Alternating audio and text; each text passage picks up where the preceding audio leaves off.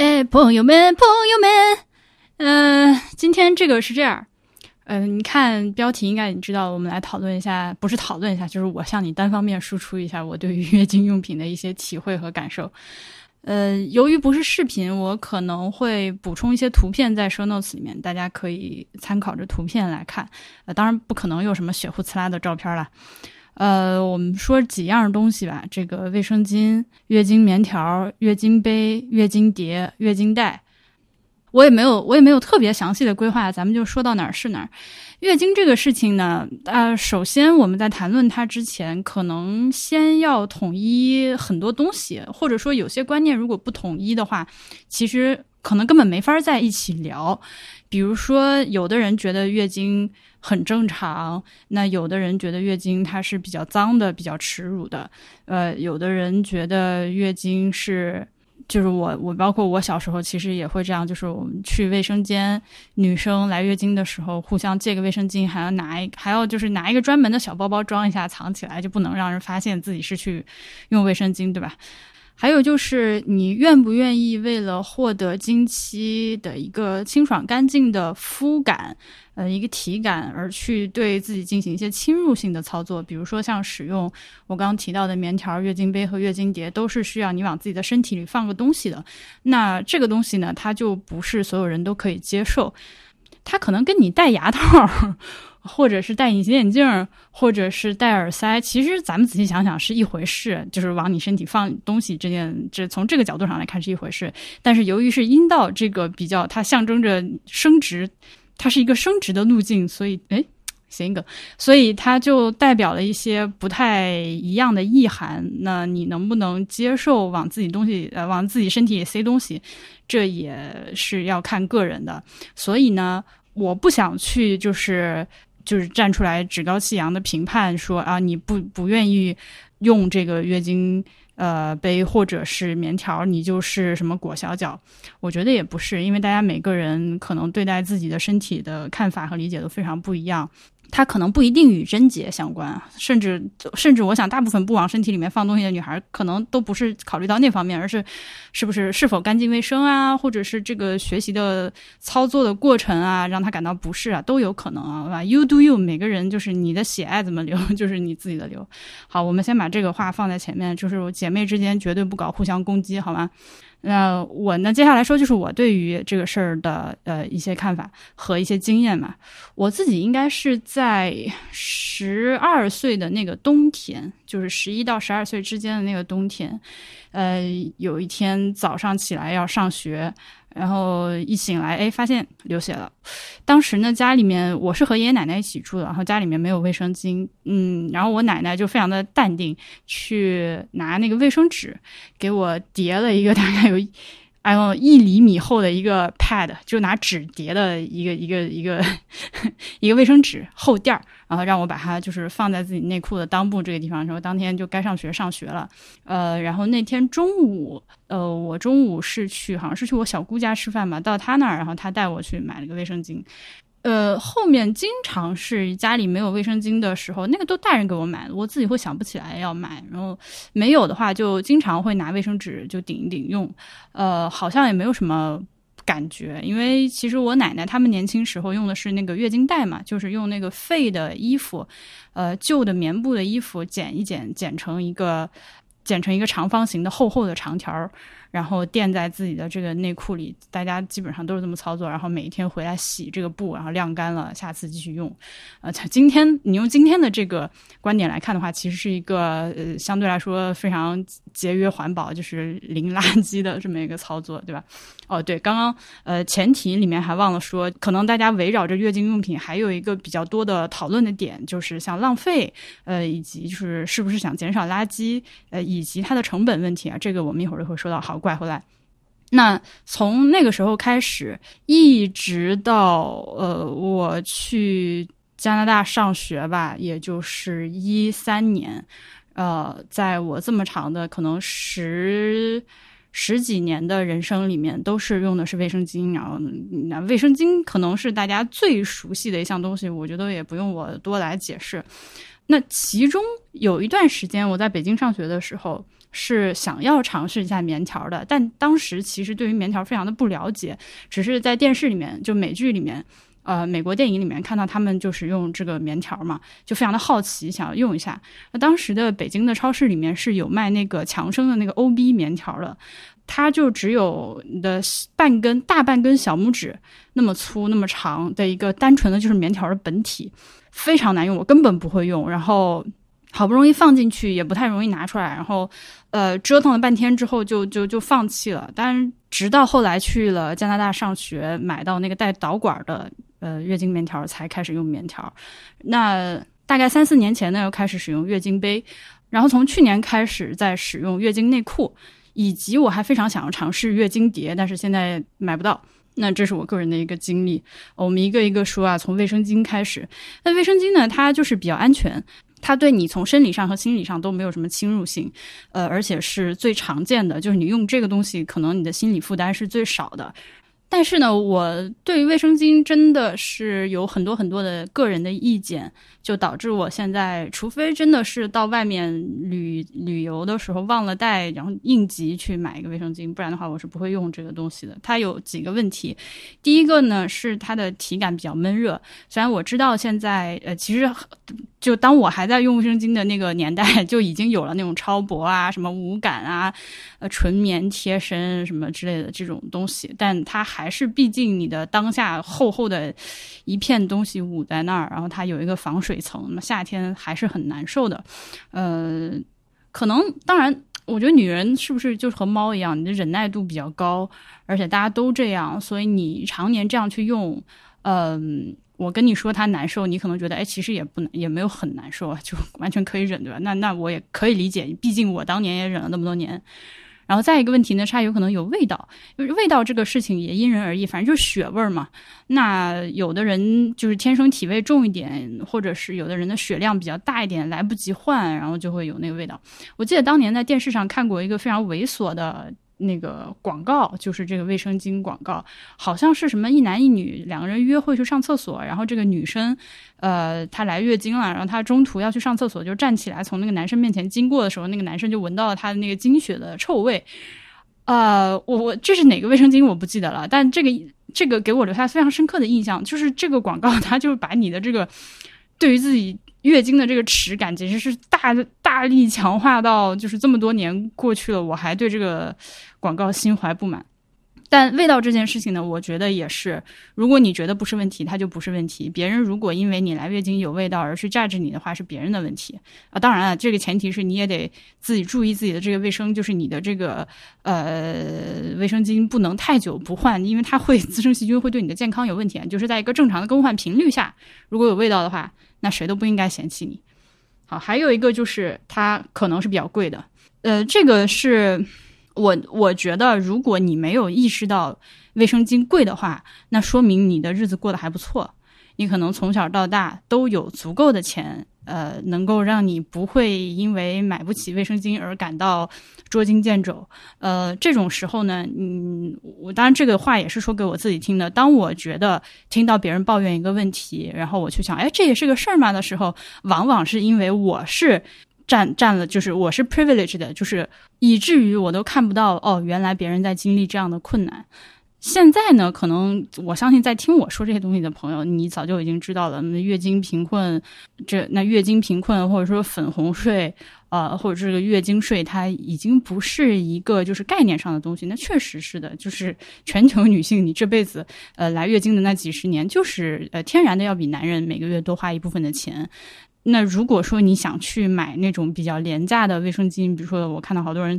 幺六八八拼多多去买那种就是几十块钱一大箱的那种，你要承担着这个卫生巾它可能不符合卫生规范的这个风险。就我不是说这种便宜卫生巾就全部不行啊，实际上是有可以的，但是需要你自己去想办法筛选。那这个东西一旦没有了的话，呃，也会对一个现代女性生活造成困扰，因为我们很多人其实是找不到一个替代的方案的，因为。月经这个卫生巾好像就是唯一的答案，对于很多人来说，对吧？就好像你他都不用想，你呃来月经了，那就是卫生巾，直接就是到这个答案。对，之前其实在这个呃疫情期间，包括其实现在还是疫情期间了，疫情期间有很多这个女性的医护工作者，呃，她们这个一整天都要穿着这个防护服，呃，很难有机会去上厕所。那如果是在经期的话，就非常非常的麻烦。然后此前曾经还有过，就是给这个医护人员。呃，捐卫生巾，然后还被骂这样的新闻。那其实我当时就在想，哎呀，如果他们会用月经杯的话，就会省很多事儿。好，好，月经杯按下不表。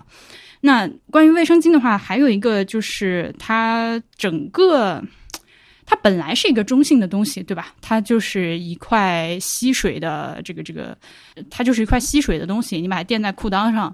呃，然后把你这个身体无法控制而流出的血液吸掉，然后它吸饱了，你就再换一个。呃，免得你把血弄到衣服上，弄到身上，对吧？它就是这么一个比较中性的东西。但是呢，实际上我们在接受到的信息中有很多这个厌女的东西，比如说它的这个包装、这个产品的形象以及这个产品所。表达出来的意涵，对吧？最经典老生常谈的就是说，呃，小孩可能看广告以为月经是蓝色的，因为他们甚至不敢在这个广告里面去使用血的颜色，因为这个经血是肮脏的、不洁的，用一个干净的蓝色来代替。那还有呢，就是我们经常看到这个包装上会强调少女感，呃，就是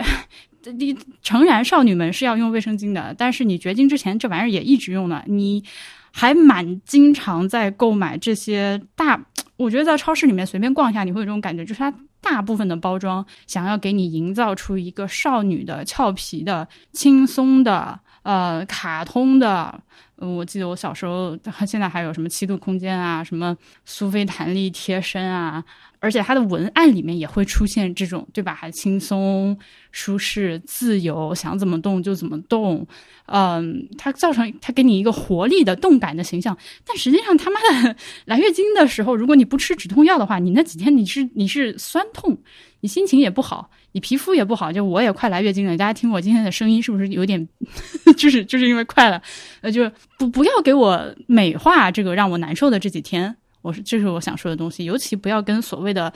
少女感、清纯什么之类的这种形象给连接上，因为你大家可以想象一下，你们看过的那些呃卫生巾的广告。很多都是那种甚至会打色情擦边球，就很奇怪，对吧？一个女明星，青春靓丽的女明星，穿着一个超短裙，就恨不得她在那儿跳舞，转身的时候，她内裤就几乎要从裙边下面飞出来。然后一群漂亮小姑娘在那儿跳舞，然后在云端上面睡觉，长出小翅膀，这种都是经典的卫生巾的广告形象，它就很割裂，它和它和现实非常的讽刺。现实是你每天要好几次的面对裤裆里面一滩血，对吧？以及你浑身疼。嗯，那这几年呢，又出现了这个月经，呃，那个叫什么安睡裤，对吧？就是其实就是一个成，其实就是一个成人纸尿裤嘛。我我不知道你们啊，反正那个成人纸尿裤我也用过，我穿上之后有一种非常那个，我才会感到羞耻，好像我一下子就变得非常的无能。嗯，就好像你给我嘴里塞了一个奶头一样的那种，让我觉得吃，我有反而有一种耻感。同时，我也觉得非常非常的浪费，因为那个东西，我我现在 随着年纪的增加，月经的量在慢慢的减少。嗯，就是可能十几岁二出头的时候，我的月经量真的非常的大，就是哇，呼就不要进来的那种。但现在的话就还好。那如果是用这种月经内裤的话，可能一晚上睡下来也不会像小时候那样搞得满就是。Sorry，满屁股都是血这样的情况，就我觉得啊，好浪费啊！这么大一个东西就吸了那么一点点，就要就要彻底扔掉，它就完全就变成一个不可降解的废料了。我我心里也不太过得去。嗯，同时呢，它又代表着这样一个你是一个 baby，你是一个可爱的宝宝这样的一个形象，就让你一觉睡到天亮安睡，什么小考拉之类，我不是很喜欢。对，或者总结一下吧，总结一下就是它。就是卫生巾作为一个月经产品，它从它的整个形象是回避、扭曲和歪曲月经这样一个对于对于绝大部分要面对月经这件事情的人来说是一个不快的事情。他要把它这件事情扭过来，哎，觉得你用你用了我们这产品你就舒服了，你就是美美小公主了。这个东西就是很厌女的，这是我不喜欢的地方。那还有一点呢，就是我刚刚已经提到的，就是我觉得它浪费。呃，这个卫生巾它这这些这些材料。一次即弃，反正一次性的用品，我觉得这个也看你个人吧。呃，你如果觉得说，呃，因为当然我知道有一种说法，就是如果你要呃花很多的时间、心思和其他的办法去使用那些零浪费的物品，反而会就是你要去最后算那个碳排放的话，可能还不如你直接用这个一次性扔掉的东西，呃，碳排放少。那我知道这派观点的存在，那我自己由于不是做这方面研究的，所以我我确实不能确定哪方面说的是对的啊，我没有办法下结论，我只能说我自己从心里的感受上，一个 从小被教育要勤俭节约、不能浪费东西、不要乱扔东西的一个中国小孩，我会觉得老有东西被我当变成垃圾扔出去，嗯，有点不太好吧，至少反正我会有一定的心理压力。好，以上这一趴是关于我对卫生巾的一些想法。呃，未来呢，我也是，反正尽量少用吧，除非就是应急的情况下稍微用一下。呃，接下来是这个棉条。棉条的话，like I said，我之前呃上大学的时候 就是尝试过用那个 O B 的棉条，但是呢，呃不得其门而入，literally，呃就放弃了。后面我当时，而且我不是提到我是从那个美剧里看到人家都用那个东西嘛？那我买回来的时候，美剧里面我印象很深刻的是那个 Sex and City，呃，Carrie 在一个叫巴尔扎克的一个很难排队的饭店，然后他在卫生间里面给了那个。呃，女服务员一个棉条之后，他们就以后就有有座位了嘛。当时他拿出来了一根大概一个十几公分长的一根东西递给他，对吧？呃，我当时觉得非常震惊，这是个啥？因为我不知道它是里面的结构以及怎么用，所以我以为他要拿出这根十几公分长的东西直接往身体里面捅来靠。但后来我知道这件事情是可以做到，但哎呃，大家的 story，哎。那现在我知道了，现在我知道它那一根长那么长，是因为有一个导管。那个年代应该还是纸质的导管，帮助你更好的把棉条塞到体内。呃，好，棉条简单的说就是一个压缩的很紧的棉球。呃，你好像就是流鼻血了之后，你要拿点棉球，医用棉球或者是纸塞在鼻孔里面，让血不流下来，然后它把你流的血吸住，一模一样的道理啊，就是就是这个意思。而且棉条一开始好像是一个痔疮医生发明的，嗯，就是因为割完了痔疮之后，你的那个哪是会一直流血嘛，所以就医生会用那个呃医用的这个棉纱，这种做成一个像棉条一样这个塞子，把你的屁眼塞住。那同同理，当然也可以用来塞阴道。大的原理就是这样。那实际上，它的产品的种类和卫生巾一样，也分各种各样的这个品牌、型号、尺寸、包装设计都是有的。我建议，如果你现在想要尝试月经棉条的话，你你可以去买那个丹碧丝 Tampax，呃，珍珠那个什么，就是带导管的那个，非常的顺滑。然后之前几年，我记得国内有一个品牌叫菲蜜，呃，我现在由于不用棉条了，所以我不是很了解他们有没有继续在生产。呃，如果大家想听的话，可以去考古一个叫做“太医来了”的播客，那个是我心目中的中文医疗播客天花板。很可惜他们不更新了。呃，其中的这个初太医、田太医呢，现在他们两个应该都是说这个丁香医生的创始人之一吧，说至少是初创团队的。就可能丁香园太忙了，他们就没空干这些事情，没有没空更播客了。呃，说了那么多，就我当时去呃太医来了串台录过一期节目，就是讲这个卫生棉条的。呃，我作我是作为一个女性，就是个棉条的实际使用者。那其中呢田太医他是一个著名的妇产科男大夫。他也从一个妇产科医生的角度讲了很多的，呃，其中呢，我们也讨论到了，提到棉条，很多人都会说，哎呀，你小心那个中毒性休克，因为你可能会在新闻里面看到过有人因为这个使用棉条就挂了，呃，这个事情是可能的，确实有可能发生的，但它是概率极低，极低，极低。低到我不认为大低到我不认为大家应该因噎废食，但这还是一个看你个人选择的事情。具体的去听那期节目讲，我在这儿就不展开这种医疗方面的问题了。好，说回来，你把刚刚这个一团棉花，这个这个压缩的棉条塞到自己的阴道的深处之后呢，你就等着它吸血。呃，它吸饱了精血了之后，它下面会有一根这个小棉绳，你扯着这个棉绳把它抓出来、抽出来、拉出来，然后再换一个新的进去。呃，操作就是这样的一个操作。它相对于我后面要讲的月经杯和月经碟来说，学习成本是已经比较低的了，还是一个，尤其是在你如果有那个导管的帮助下，它是一个很好操作的东西。这个具体关于怎么用呢？网上的教程多得很，呃，我就强调几点吧。简单说几点，第一个是一定要插的够深，呃，因为你的这个阴道的话，它是越靠近外面就越敏感，然后你越靠近内部就越不敏感。所以，如果说你的这个棉条放的太浅了的话，你会明显的感到有异物感，或者换句话说，如果你在使用棉条的过程中感到了异物感不舒服，那大概率是因为你可能放的太浅，就是呃一开始往里插的时候插的不够深。呃，我们如果是用那种带导推拉那个注射 导管的那种棉条的话。呃，你是用两根手指捏住它，中间会有一个专门让你捏手的地方，呃，然后往身体里面插。它最好是连着这两根手指的指尖都一起已经进入到你体内了，这个深度了，然后再开始推那个导管，这个深度基本上就差不多。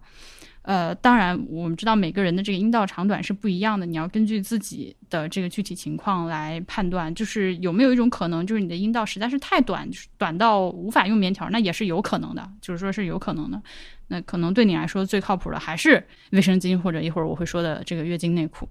好，到这里有一个小撇步，就是呃，棉条下面不是有根棉绳吗？呃，大部分人应该都是让这个棉绳。自己垂落在外面，对吧？那但这就有几个问题，一个是你有可能尿尿的时候会粘到那个棉绳上，然后呃，它那个棉绳呢，液体会往上吸，可能会导致一个交叉的感染，呃，或者甚至你大便的时候有可能会碰到，嗯，会导致有一定的感染风险，那就导致不够卫生。当然，你也可以就是尿尿拉屎的时候拎着那根 小绳。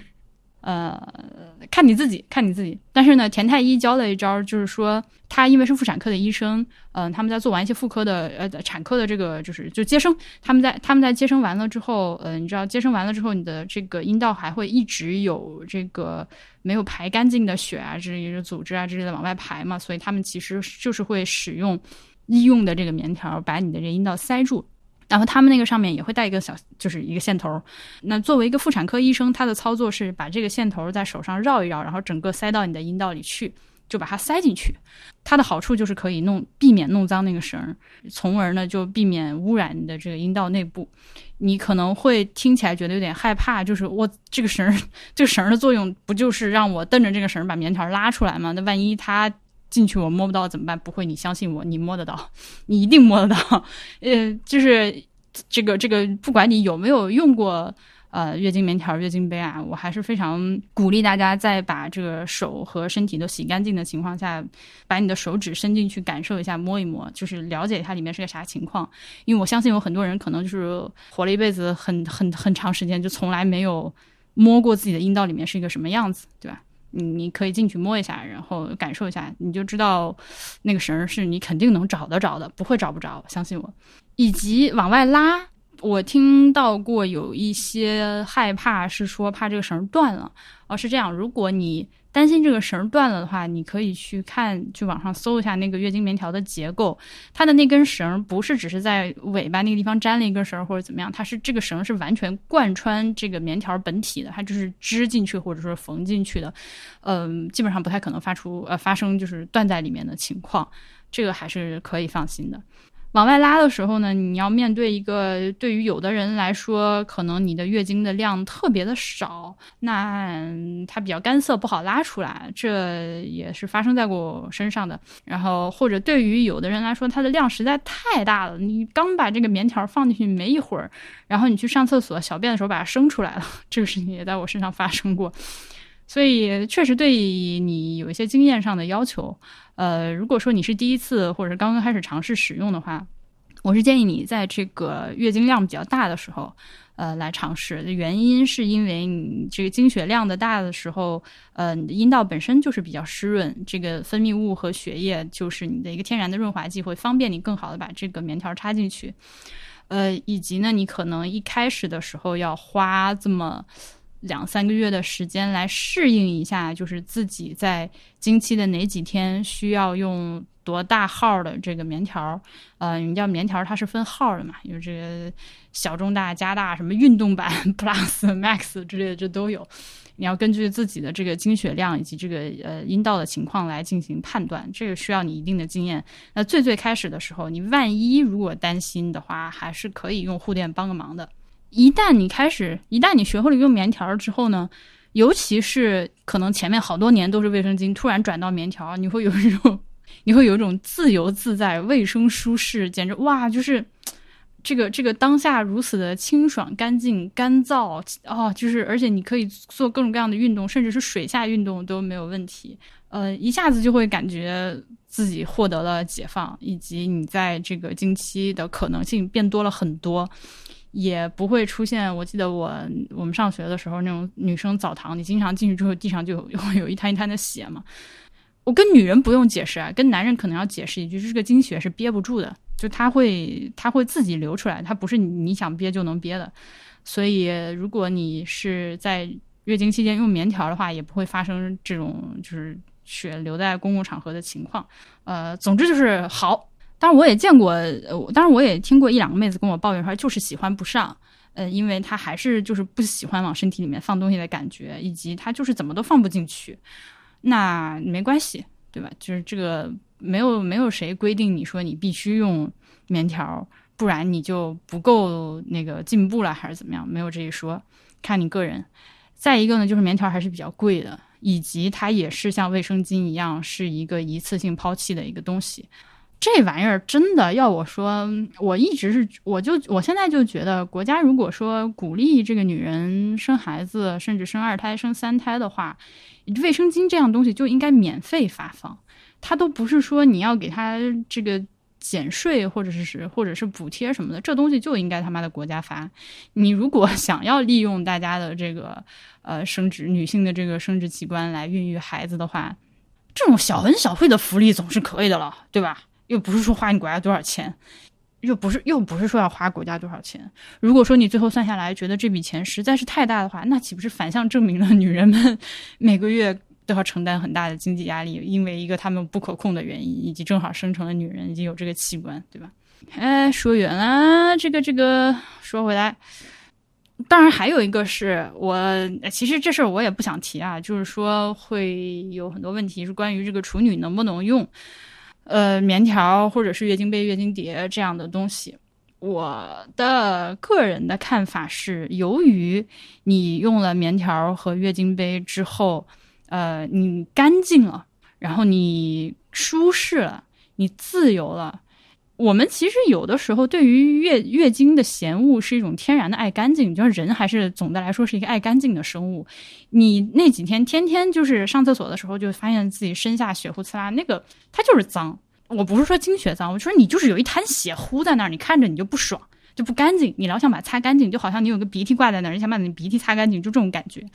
所以，其实这样的干净整洁的感觉是会和你是否自我感觉良好、是否有自信、是否觉得自己是一个体面的一个状态、自信的状态，我觉得还是有比较强的联系的。嗯，可能你不会明确的这么去想，但我觉得潜意识里面多少也有一点。你出门的时候，那大家总是觉得自己啊，脸洗干净了，头梳好了，稍微穿个整洁，稍穿的整洁一点，稍微化个淡妆，会觉得。但我知道化妆这件事情有争议啊，我说我自己。你就把自己弄得漂亮一点，出门会觉得自己哎精气神更好，就更自信、更舒服或者怎么样。那我觉得这个月经的清洁也是这个的一部分。虽然它在你裤裆里别人看不见，但是你用了这个棉条或者是月经杯，不用去觉得自己身上有一个部位现在黏糊糊、血乎乎的，那它很有可能是会让你心理上舒服一点的。那我觉得对于一个女孩来说，她活在这个社会上，她本来就已经要承受很多。各种各样的 bullshit，对吧？呃，然后到了可能十二岁是这个，甚至现在女孩现在越来越小了，可能十十一二岁的时候，她她她在各种这个 bullshit 之上还要叠加一个每个月流血以及疼几天，就不要把她的人生搞得更难了，就让她过得轻松一点不好吗？就是哪怕是一个小的方面，能让她轻松一点。也是好的，所以我是非常非常非常支持。就如果我自己有女儿，或者说是我自己现在变回一个十一二岁刚刚来月经的小孩的话，我是一定会坚决的去开始用这个棉条的。可能月经杯一开始对于小孩子来说难度确实太高了点，但我会开始就让他用棉条，因为他会过一个更加有体面的生活。在这几天，我觉得这样的一种干净整洁、自由清爽所带来的自信感。和对自己这个身体的掌控感，嗯，是一个非常正向的东西。它远远大于那些莫名其妙的贞洁观念，就是嗯怎么样？那怎么样？我还能被一个棉条破处了不成？哎，别别，就很就我这个我都不想讨论，对吧？这个事情我都不想讨论。还有一些更加，我记得在太医来的那个节目里面，我们也提到过两嘴，就是说有的女孩子她对自己的身体不了解，到了她分不清楚尿道和阴道，呃，然后他会觉得。就是哎，这个东西我不会把它插到尿尿的地方去嘛？因为这个东西我是亲耳听过不止一个呃女生，在我跟她说你可以用这个东西的时候，跟我表达过这个困惑，所以我就觉得还挺难过的吧。嗯，当然我完全没有怪他们的意思，因为这个教育我们一直以来是缺失的，而且我觉得现在随着我自己呃认识的人越来越多。不管是网上的还是现实中的，就听到大家对于很多事情的不同的，有时候是截然不同的看法，就更加能够体会到哦，原来就是每个人想的都很不一样。这个世界上总有你觉得啥这都可以，但是对于别人来说是非常正常的日常的那些人。所以你不知道别人知道什么，你不知道别人不知道什么。我就提一嘴啊，朋友们，万一我的听众里面有不知道阴道和尿道是两根管的话，那个去那个网上搜一下这个女性的结构。就是虽然话话不说绝啊，但是你几乎不可能靠自己的本事把月经棉条塞到你的尿道里，你会痛死。就这么说吧，如果你觉得哎操怎么这么痛，那一定是有问题，塞错洞了，朋友。我刚查了一下这个棉条的话，这棉条丹碧丝的这个，如果是按照它的官方指导价的话，它一根棉条大概要五块钱。那一天要用三到四根，也就是十几二十块钱一天，这个我觉得是非常昂贵的一个价格了。呃，但是呢，如果你不在他们的官方店买，就有一些这个什么北美代购啊，或者是那种大促打折的时候，它一根的价钱会变成差不多一块钱的样子。呃，那这样的话会相对好接受很多了。飞蜜那个我也搜了一下，在他们的官方旗舰店里面，呃，里首单券后六十起，它是一般量十六支一盒是六十块钱，平均下来一根也要三块七毛五，那这个还是很贵的。我估计是不是也得等到活动的时候才能去买？我之前我之前用过他们这个，呃，我之前也买过飞蜜的，用过它的这个导管儿，确实比那个丹碧丝的设计的更加。打引号奢华一点，就质感更好。它这个所谓的专为亚洲女性设计这种 bullshit 的文案，我就不多吐槽了吧。反正就是就是开模，就是它的那个，就是它那个导管外面那个塑料壳开模更顺滑一些。然后把手的那个地方有一点类似于硅胶防滑的那个质感，所以它确实是更好。但从另一个角度上来说呢，就丢掉更可惜。所以这就绕回了刚刚那个 O B 的问题嘛。你如果是刚刚开始学着用棉条的话，那我不建议你一上来就用 O B 的那个棉条，因为它就是反正确实挺难用的，呃，有很多个这个细节需要一开始上来就面对。你先用这种导管式的。用用顺手了之后呢，再开始改为用 O B 的那个，因为那个确实一个是更便宜一点，再一个更环保一点，呃，或者说产生的废弃物更少一点。O B 那个棉条是这样的，它就不存在外面那个导管，每一根棉条就像一颗子弹那么大，它外面是有一层塑料膜紧紧的包裹住，有一个一丝的那个口。那么你用它的时候。也是要首先把你的双手都洗干净，然后拿出一个棉条之后，把外面的这个膜撕掉，而且注意在这个撕的过程中，尽量不要去摸到那个棉条本体。所以这是为什么我说它操作有点精细，操作有点复杂。好，这个时候呢，你一只手捏着它的这个还残留着一点塑料保护膜的头，另一只手拿起这个棉条尾端的这根棉绳。向四面八方蹬一蹬，把这个棉条从一个子弹的形状蹬成一个嗯牵牛花的形状，蹬成一个前面尖后面蓬蓬开一个流星的形状。OK，然后你用你的中指的指尖顶在这个散开的棉条尾部中心那个小凹陷的地方，然后用拇指帮助你拿稳棉条，然后直接往阴道里面塞。靠你中指的这个长度代替导管，把它推到最深处。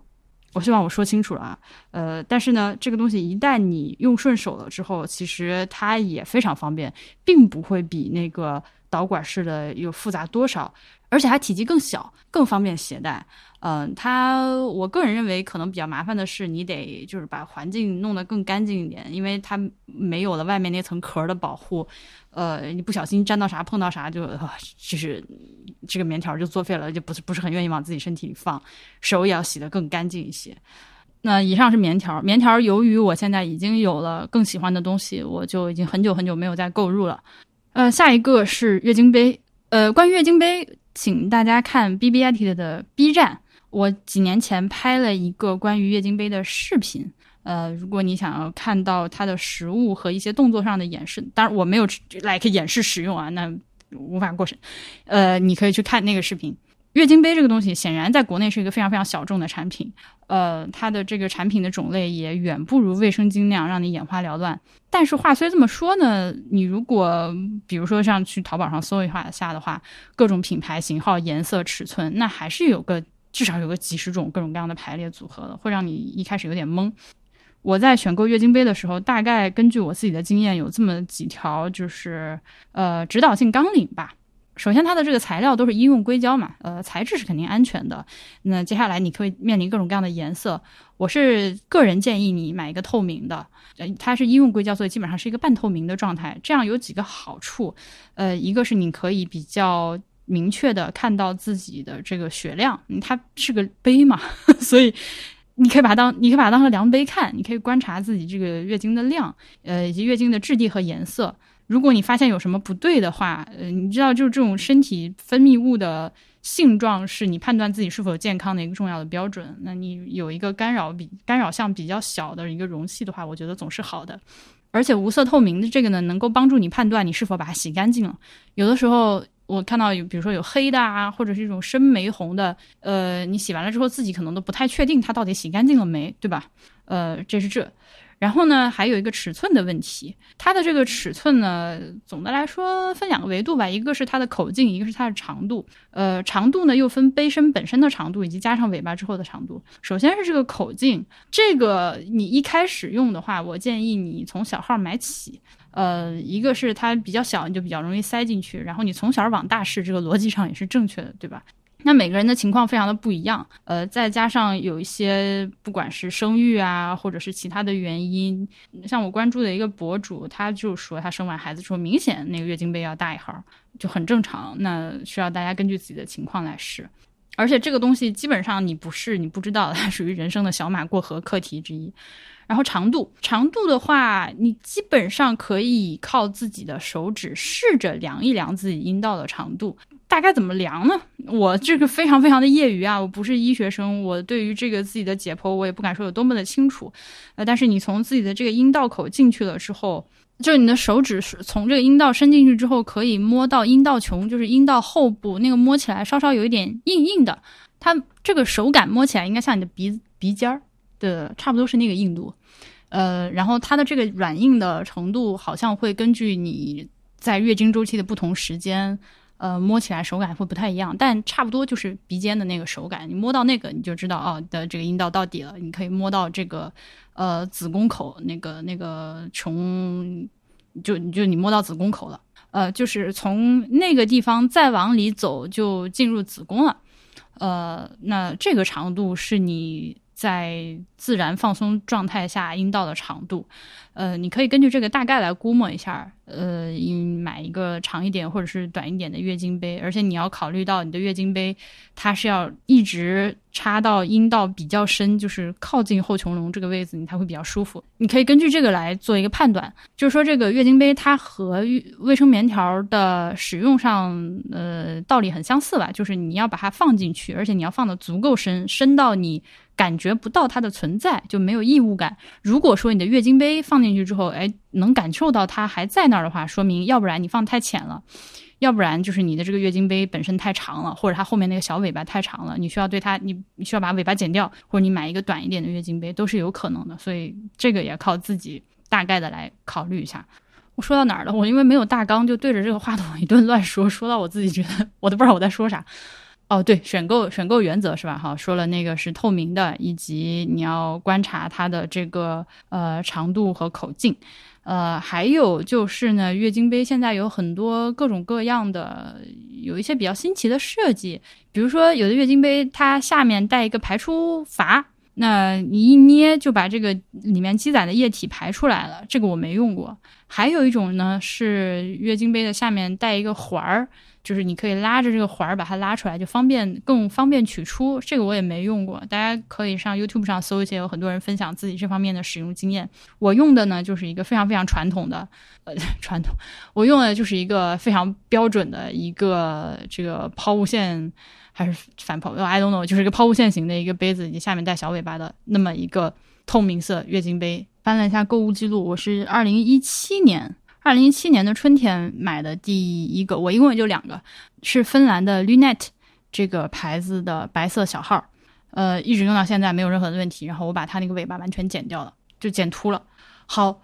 呃，说完了一些选购上的要点，接下来就是怎么用，对吧？怎么用呢？肯定你也是看视频更方便。如果一开始尝试的话，和棉条一样，找一个自己量大的时候，或者是使用润滑剂来帮助你把它放进去。呃，你可以在这个冲淋浴的时候使用，这样你这样如果有血弄到身上、弄到手上，你可以比较方便的洗干净。而且呢，你在淋浴间里面，你可以整个人蹲下来。嗯，根据我的经验呢，好像蹲下来是一个。因为你这个取入和放出的过程肯定是要把腿张开一些，比较方便。那根据我自己实验呢，就是把双腿打开，然后半蹲或者是彻底蹲下，都是一个相对来说比较好操作的姿势。呃，这也是为什么我在我推荐您开始在淋浴里面来来尝试使用它。好，你拿到这个月经杯之后，第一件事情是先消毒，对吧？放在那个开水里面煮个十分钟，这放心了吧？这彻底消了毒，当然手也要洗干净。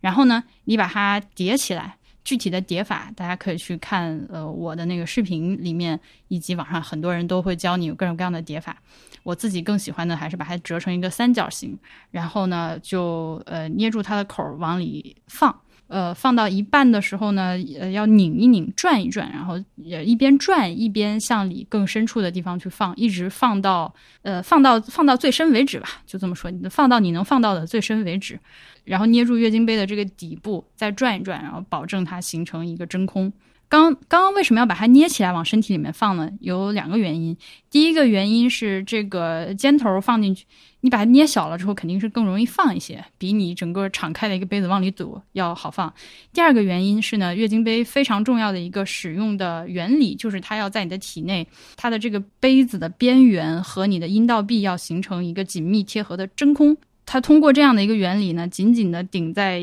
呃阴道壁的四周，就把血全都兜住，让它不会流出来。所以你一开始要把它叠起来，排出里面的空气，放进体内之后，撒手让它展开，然后一边往里放，一边还要转一转，呃，让它四周确保都贴合好，形成这个真空，而且又放的够深，你这个月经杯才算放好了，是佩戴好了，到位了。好，呃，那我自己为什么要把我刚刚说它那个小尾巴彻底剪秃呢？就是因为那看来我的阴道可能是比较相对比较浅的，就它之前有尾巴的时候，我已经放到非常深了，但是呢，呃。在某些姿势下，比如说晚上侧睡的时候，还是能感到那个尾巴在扎我，就不太舒服。嗯，就是甚至一度导致我回归那个棉条用了一两个月。后来我想想不甘心，然后把它剪了之后，发现这个问题就彻底没有了啊，就很舒服了，再也不觉得扎人，个人那个里面顶的疼了。呃，刚说怎么放进去嘛？放进去之后是这样，它你可以很久不去管它，这个是非常非常好的一点。这也是为什么。我说那些穿防护服的医护人员，如果会月经杯的话，会非常的省事儿，因为你用月经杯的话，几乎不用面对在公共场合换换洗月经用品的这个问题，你只需要在自己的家里面，你舒适的、熟悉的、卫生的。这样一个环境里面来进行月经杯的装入和取出这个操作，比如说你晚上洗澡的时候，可能它已经在你身体里面一天了，你在淋浴间里面蹲下把它那个掏出来，掏出来了之后正好就着淋浴的水洗一洗，这种情况这个时候你就不需要再额外的去去对它进行什么过多的消毒或者怎么样，你就呃用那个淋浴的水，然后用一点洗洁。沐浴露什么的把它洗一下，冲干净就可以了，就可以再放进去。然后你就正常洗澡，洗完澡之后擦干，正常睡觉。第二天早上出门上班之前、上学之前，再在这个马桶上坐在马桶上把它掏出来，再倒一次，呃，简单冲洗一下放回去。然后你一整天在外面就不用管它。等到这天晚上回来洗澡的时候，你再进行一个我刚说的在在淋浴的地方把它拿出来冲洗，再放进去这样的一个操作。所以你外面一整天你就不用管了。这个是我觉得月经杯比棉条相比起来它最牛逼的地方。你不用管它，一整天不用管它。你如果说自己的血量特别大，有的人会担心，呃，那就是装满了怎么办？装满了就装满了，它就兜着了，对吧？它只要把它兜在里面不流出来就行，你不要倒立。虽然说我也不知道倒立之后会发生什么，你要是跟我抬杠说我下面一兜血都在那儿，然后我倒立它流回子宫，I don't know 这个问题我真的不知道。呃，如果你有倒立的需求的话，那可能可能还是用棉条好一点，I don't know，我不知道，我不知道，你不要倒立就好了。那它就兜着嘛。回回家之后，你就开闸放水的时候，无非就是咔，就很多血流出来。但是那是你自己血，它也不脏，它留在你手上，你的你就在自己家的卫生间，水龙头就在旁边，随时就可以清洁。我个人认为不是一个问题。以及啊，这里也提到了，就是你把月经杯拿出来的时候，这个动作是这样的。呃，我刚不是说了，它原理是靠它的这个呃杯壁。和阴道壁形成一个真空的密封，然后达到经血不会从缝里流出来这样一个效果嘛？所以你要取出来，第一步是破坏真空，你千万不要上来之后就拎着它那个尾巴往外死蹬，你就真空都懂的噻，对吧？你往外蹬肯定是不行的。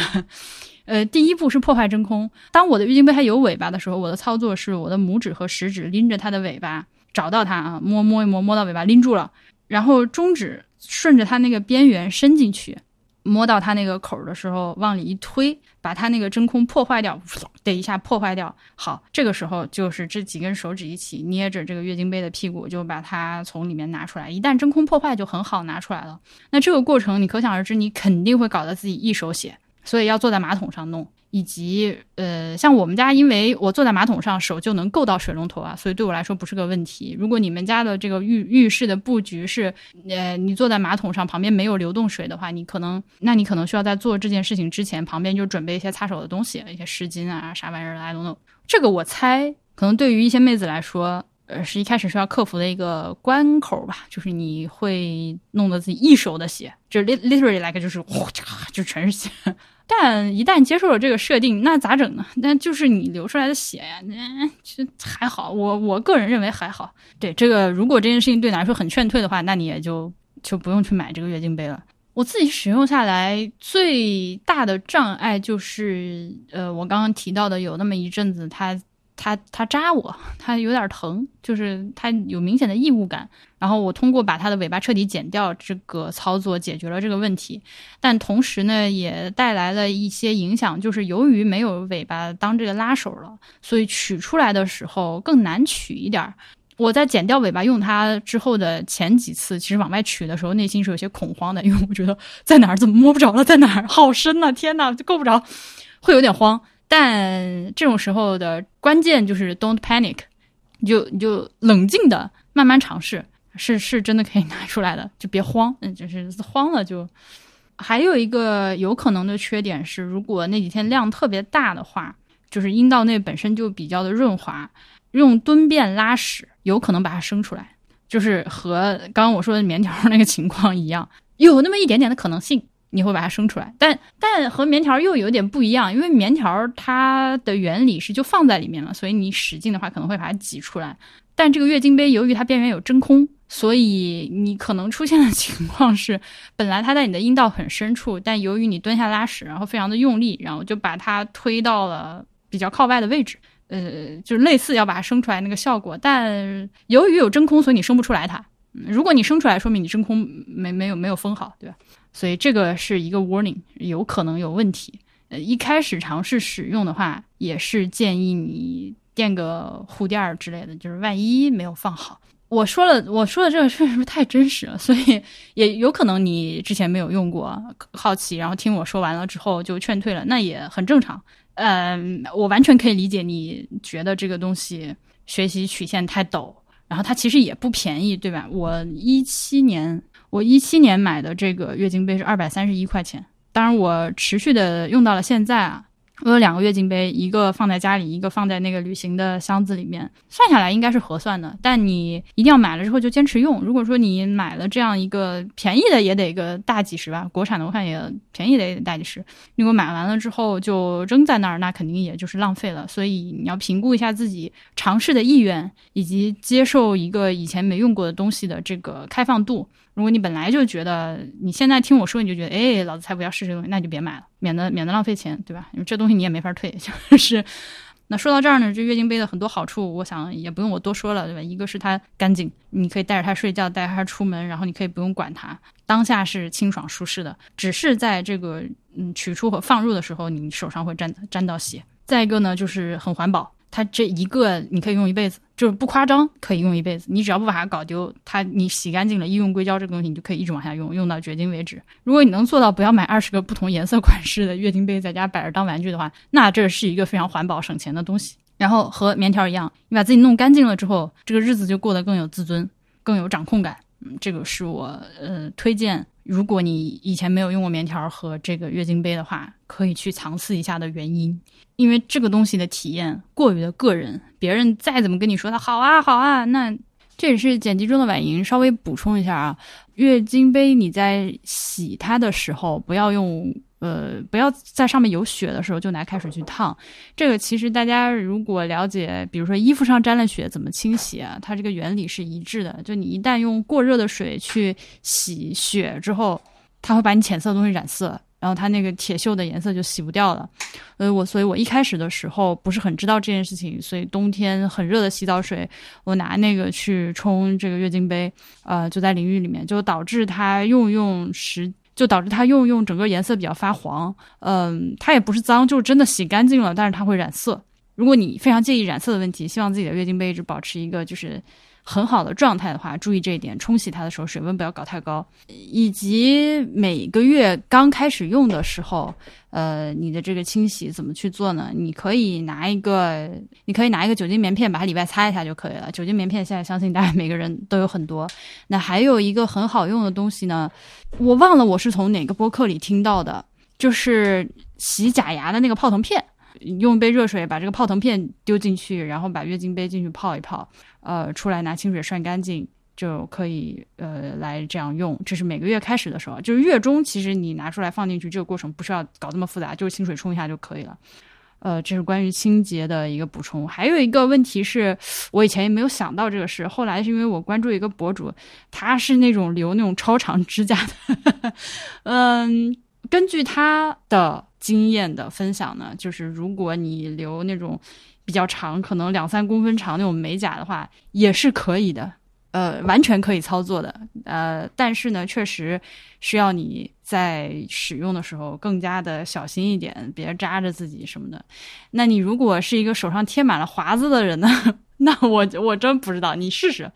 我我不知道，反正难度想想应该挺大的。好，还有一个呢是月经碟，碟就是那个酱油碟儿蘸碟儿那个碟子，飞碟的那个碟那个字。这个东西实际上，我在我很小的时候就听说过，就是我上小学的时候就知道有这个东西存在，因为我好像以前国内在某一个阶段是推广过的，但是当时推广的这个月经碟，呃，是那个一次性的，就是呃用用完即弃的一个东西，然后后来好像可能是不是也因为太难用啊、不舒服啊或怎么样。没有在国内推广开。那我现在知道的月经碟呢，它是呃像月经杯一样，都是用医用硅胶做的，可重复利用的，无数次使用的，理论上无限次使用的这样一个产品。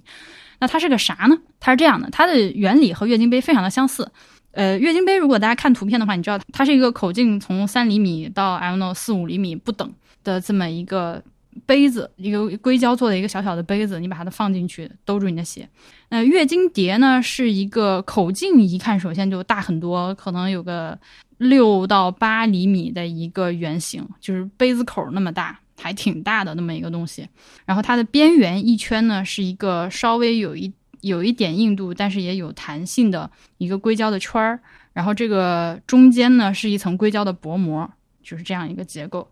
那么它的用法呢？是这样的，我没用过啊。这个现在就是到了纸上谈兵的环节。它怎么用呢？是你先把它这个圆形的口捏扁，捏成一个嗯细细长条的八字形，然后呃也是拿着它向自己的阴道内部去伸，向斜后上方伸，然后抵住你的尾椎骨，抵住尾椎骨之后呢，再把它前面这个边缘往上顶，卡在耻骨的里面。这个描述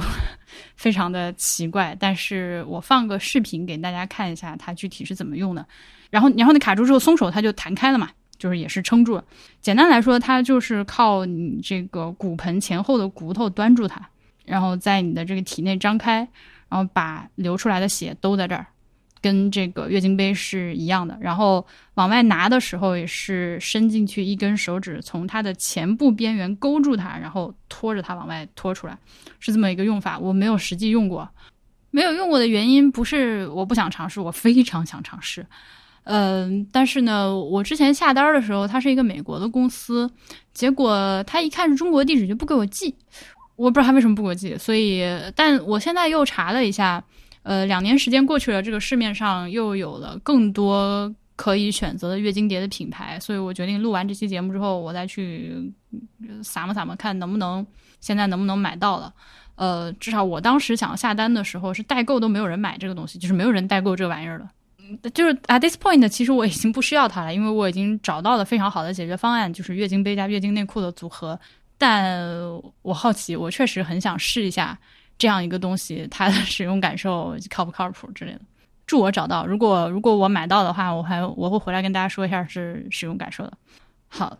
关于月经碟呢，它还有一个好处，至少是它这个卖方自己宣称的一个好处，就是它你带上这个月经碟之后，可以在经期有性生活，你还是可以正常的做爱，因为它会在你的这个阴道内部就是最深处了，它几乎是兜着子宫口的，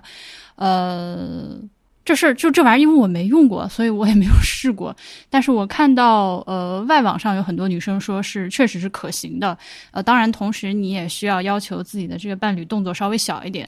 他毕竟有一个东西在那儿放着。呃，以及呢，我也看到有一些女生她们说，其实用月经杯也是可以做爱的，只是可能插的不是那么深，以及动作要稍微小一点，就是比较温柔的那种，也是可以的。那也推荐大家，如果想试的话，可以试试看，探索一下。接下来呢是这个月经内裤，呃，月经内裤其实它非常的回归打引号回归传统，就和我刚刚描述的，和我们奶奶年轻那辈使用的那个月经带，就是操作和原理都是一回事啊，就很像啊，就是你。就是它这个月经内裤呢，简单来说就是，首先它是一个正常的内裤，但是呢，它在当下就是你原本应该贴卫生巾的那个地方，就你原本可能会贴卫生巾的那个地方，做了一片相对来说比较厚的吸水材质，然后就正常穿着这个内裤，然后你的经血就被这个内裤吸掉了，然后你每天去清洗这个内裤晾干，然后继续穿，就是这样。它和一般的内裤相比，就是它当下多了一个吸血的部分，并且还靠外面有一层这个防水的材质，这样它只是把血吸了之后留在里面，它不会继续往外渗渗到你的外裤上。呃，简单说就是这样。我最开始知道有这个东西存在是，呃，有一个美国的牌子叫 Thinks，那也是可能一五一六年的时候我第一次听说这个东西存在，但是呃买不到，而且没有人代购这个东西，我也不是很想折腾逮那个海淘，所以就一直没有买。前年的双十一，我发现国内的一个品牌叫内外，他们出了这个内裤，我就自己花钱买了两条内外的这个月经内裤回来试了一下。这个前提是我没有穿过其他任何品牌的月经内裤啊，就是内外是我的这个月经内裤初体验，它不太行，现在已经被我闲置了。不太行的原因是它就是裆部吸水的那个地方太厚太硬了，那个穿上之后的存在感太强，已经。就是非常接近，几乎就是感觉你穿了个卫生巾了的那个触感，所以我用了几次之后，就现在没有再用这个内裤了。然后我也认识的有朋友，他他他是自己。做这个面料相关的工作的，然后他就比我更狠，他是个男的，他他买了这个之后直接把它剪开了，把裆部剪开看了一下，看了一下之后，它的结构也就非常的清楚了，其实就是里面它是一个夹心儿的结构，呃，有一个亲肤的呃这个材质贴着你的皮肤，然后里面呢是一层看上去像很像毛巾的，有一个有那个毛巾一个一个小圈圈的那个材质，在中间是夹心儿，呃，然后靠外侧呢有一个这个防水层，这几层叠在一起做成的一个月经内裤，原理就是和结构都非常的简单。然后这玩意儿，反正我一直锲而不舍啊，我就很想尝试，就发现了一个叫做 Relief 如理的这样一个品牌，它创始人好像是一个台湾的妹子。我知道她是因为她曾经在深圳的设计互联，就是那个艺术场馆的一次关于时尚和环保的一个论坛讲座之类地方有发言。好，我得知了她做了这么一个品牌，然后呢，在一个微信小程序上买的，叫 Aware 可持续时尚，就是 Aware A W E A R 可持续时尚。这个我在他们那儿买的，就正好那会儿也认识了做这个小程序的几个妹子。他们是一个，我我展开说两句啊，就是也没收钱，他们这个内裤也是我自己花钱买的。就这个这 Aware 可持续时尚是一个我理解的，它是一个买手店，就是他们没有自己的自有品牌，但是你如果到他们小程序这个店里面，你会看到他们其实是有在代理或者说是分销很多这个可持续时尚的品牌，呃，有这个衣服啊、内裤啊、运动服饰、太阳镜，呃，一些配饰之类的这些东西。呃，感兴趣的话，大家可以去看一下。我是在这儿买的，当然，由于是自己掏钱，我肯定要看价格。我当时看了一下，对比了一下，在这个 Aware 上面下单，以及在这个淘宝上下单，发现他们这小程序还要便宜个几十块钱。它这个内裤的价格大概是一三九、一四九、一五九、一七九、二二八，最高的一条是这个什么云感的这个二二八。这个价格不等，这么一个区间，你这么听确实是还蛮贵的，我可以理解，所以要看你自己的这个选择。好，我在这个上面又买了两条，呃，其中一条呢就是那个云感二二八的那个，我先说结论啊，二二八那个不太适合我的原因是它是那种比较丝滑那种无痕内裤的手感，运动外面，然后呢，我只要穿这种无痕内裤，它一定会卡屁股，就。这就是这样，就是我我我目前为止没有穿过不卡内裤的，呃不不卡屁股的这种无痕内裤的材质，它就是就是就是动一动，它就说起来是无痕，但是实际上它往里缩。但是它的这个当下就是吸血的这个部分，呃，我觉得材质非常的舒服。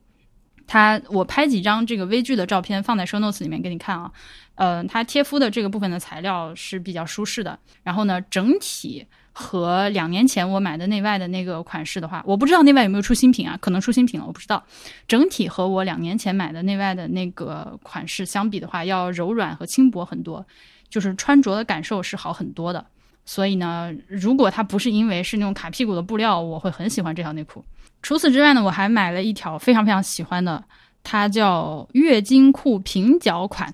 酷黑色，但是我买大了。因为我臀围一百，所以我一般买国产的内裤的话都是买大码的。结果呢，它的这个码子偏大的非常厉害，呃，就是我穿上之后也不是不能穿，但就非常的松。所以你可以拿我做个参考。如果你是跟我臀围差不多一百的话，你买 M 是绝对够了的。你再小的话就再往下买，大概是这样。然后这个平角内裤呢，它的这个裆部的吸水材质就更加的简单直给一些，就是。它没有做那一层那个亲肤的表布，上来就是毛巾的那一层，就是它当下你一看就是一个毛巾层。我一开始会担心这个毛巾层会不会就是个人啊之类的，事实证明没有。而且这个呢，它不卡屁股，所以对我来说是目前为止最满意的一条月经内裤。好，那说到月经内裤呢，可能有几个非常显 显而易见的问题。首先，我在说一我在说一切之前，我都必须说这个东西 again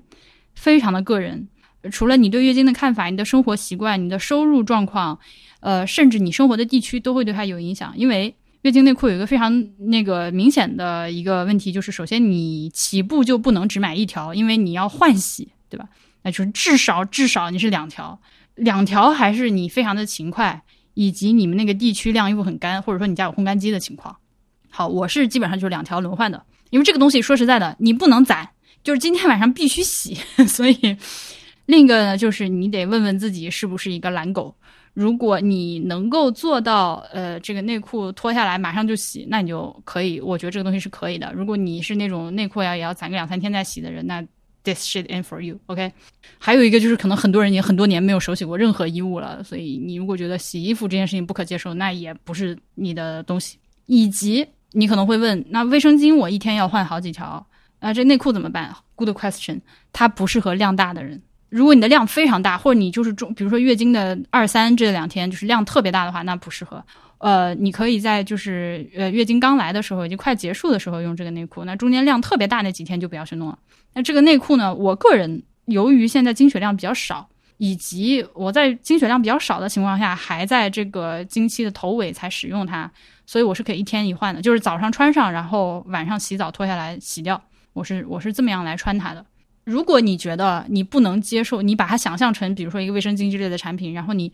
不能接受一整天都穿着它的话，那这个东西也不是适合你的产品。但如果我以上说的所有问题都不是问题的话，那它非常好。我的清洗过程是这样的，清洗过程是，呃，要进淋浴间之前，把这个呃穿过的这个吸了血的内裤脱下来，然后呢，在洗脸池这里用凉水先把它打湿，然后让它泡一会儿，就把它把它整个都浸湿。好，我去洗澡，呃，洗完澡出来，啊，就是站在这个洗脸池这儿吧，用手把它搓洗干净，然后我把它丢洗衣机再洗一次，我是这么搞的。好，我知道听到我把内裤丢洗衣机，很多人在 panic 啊，这个事情也是个人生活习惯问题。我认为，我相信把内裤丢洗衣机是没有问题的。You do you，你如果觉得不行的话，你就你就别。OK，我说我自己啊，反正我是这样，先手搓一遍，把它搓到不出血了，然后再丢到洗衣机再洗一次。那么它听起来这么麻烦是吧？它有什么显著的好处呢？就是呃，首先你可以不用去搞卫生巾，就是选购卫生巾那一套，它你的这个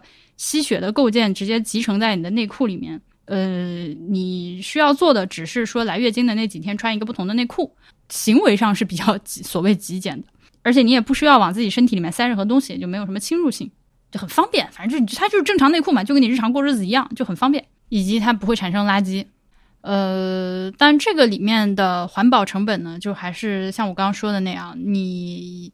由于要去反复利用它，所以你要花水。呃，可能是电以及你的时间和一些这个洗洁精去清洗它。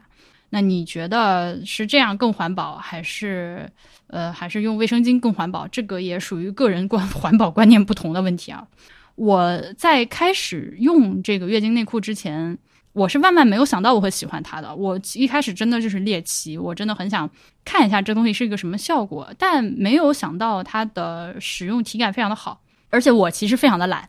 我是很久很久没有手洗过衣服了，所以，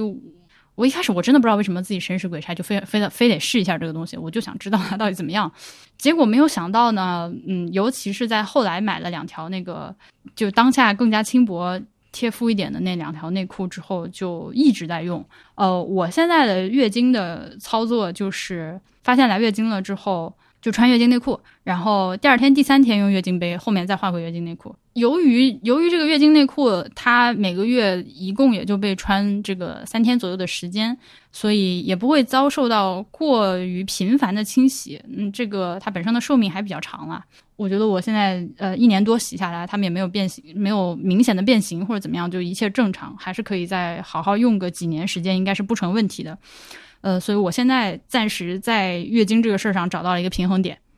再强调一遍，我不是说要摁头让你去买棉条、买月经杯、买月经内裤怎样怎样，我就告诉你还有这些东西存在，以及我个人的一些使用感受。好，呃，我都说累了，我竟然自己一个人对着这个录音机说了一个半小时，太可怕了。嗯，由于没有写提纲，我肯定就是有一些东东西逻辑会有些乱，或者没有照顾到的地方，欢迎大家，呃，欢迎大家留言讨论，拜拜。